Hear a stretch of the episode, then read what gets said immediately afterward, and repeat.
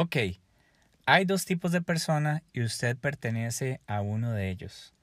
Están las personas que se denominan cristianas y las personas que consideran que ser cristiano es una pérdida de tiempo.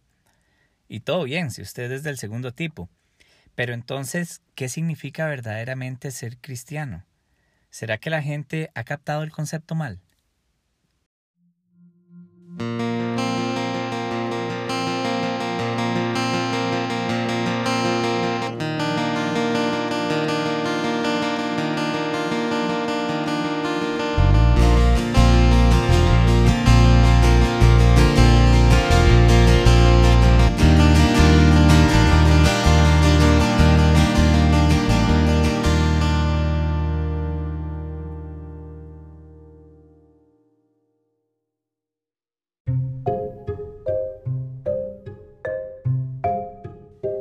Muchas personas tienen un concepto distinto acerca de lo que significa ser cristiano o cristiana. Costa Rica, por ejemplo, se suele incluso asociar el concepto de cristiano con el de evangélico. El problema es que muchas personas que se hacen llamar cristianas no saben qué significa ser cristiano y entonces muestran una imagen equivocada acerca de lo que es ser cristiano. Y al final, las personas que afirman no ser cristianas terminan creyendo cada vez menos en todo esto. Pero entonces, ¿qué significa ser cristiano? En palabras sencillas, pues ser cristiano significa ser seguidor de Cristo. Así como yo, por ejemplo, sigo a una banda de música, me encanta escucharla, me informo acerca de ella e incluso me identifico con ella. Una persona cristiana es aquella que cree en Jesús, no solo desde el punto de vista histórico, sino también desde el punto de vista espiritual. O sea, una persona que disfruta a Jesús, que se informa acerca de quién es Él, de lo que hizo, e incluso, como ya habrás adivinado, se identifica con Él. Ahora, nótese que en ningún momento este concepto involucra lo que la sociedad generalmente piensa que significa ser cristiano, como ir a la iglesia todos los domingos, dar dinero a dicha iglesia, vestir de una cierta manera, tratar de mundano a todo lo que no está asociado a la iglesia y una serie de cosas más. Y es que ese es precisamente el punto. Todo depende del enfoque con el que veamos las cosas. Podemos seguir creyendo que ser cristiano es sinónimo a ser pandereta o podemos abrir nuestra mente y darnos cuenta que seguir a Cristo es algo que vale la pena intentar. Dicho sea de paso, como vimos en el episodio 1, Jesús fue un revolucionario que representó una amenaza para la religión organizada y fue por eso que lo mandaron a matar. Ahora bien, no es que ir a una iglesia es malo. O sea, de hecho, congregarse es importante, es valioso y nutre mucho el alma.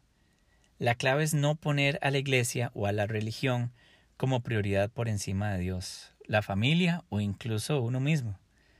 El estar escuchando mensajes positivos hace que uno se cargue las baterías, por decirlo así, y que aprenda cosas nuevas. Y también es riquísimo poder compartir con otras personas que también han tenido ese despertar espiritual en sus vidas, o que por lo menos lo están intentando. Al congregarse uno puede hacer amistades que lo apoyen a uno y que lo ayuden a seguir adelante y a crecer, y di, pues también uno puede aprender de las personas que cometen errores, porque al final todos somos seres humanos. En mi experiencia personal he visto de todo tipo de gente en las iglesias. Personas que se preocupan por los demás de una forma sincera y otras que no. No es fácil encontrar un lugar donde uno realmente se sienta cómodo, pero eventualmente uno lo encuentra. Hoy por hoy, mi esposa y yo tenemos grandes amigos de distintas iglesias, ya sea por meses o por años, que nos han brindado un apoyo incondicional y con quienes sabemos que podemos fortalecer nuestra fe. Y cierto, hay de todo. Hay algunas personas que se congregan en una iglesia y son todo lo contrario a lo que he venido diciendo. Pero es que de eso también se trata el congregarse. No debe ser una cúpula donde todos son perfectos, sino un hospital donde todos estamos enfermos, donde todos tenemos cualidades y defectos.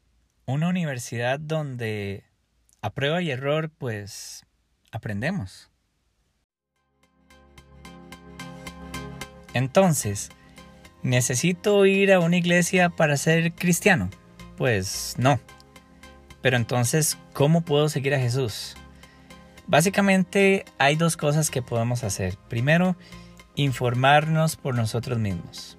O sea, estudiar la Biblia es algo que no todo mundo hace, pero tiene consecuencias muy positivas para nuestras vidas y para nuestro entendimiento.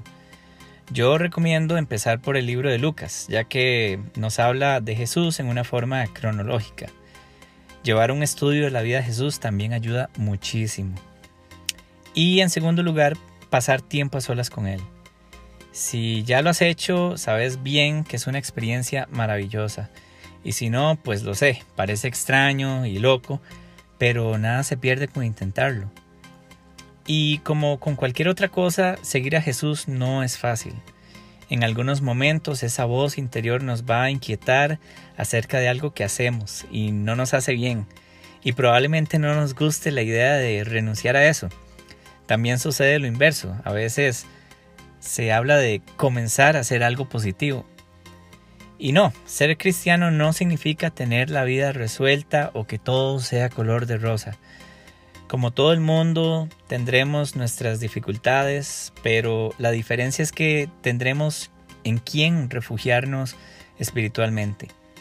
Dios no busca que cumplamos reglas, Él busca que disfrutemos la vida, que crezcamos, que encontremos una felicidad eterna. Muchísimas gracias por sintonizar este tercer episodio de Espectro de Color.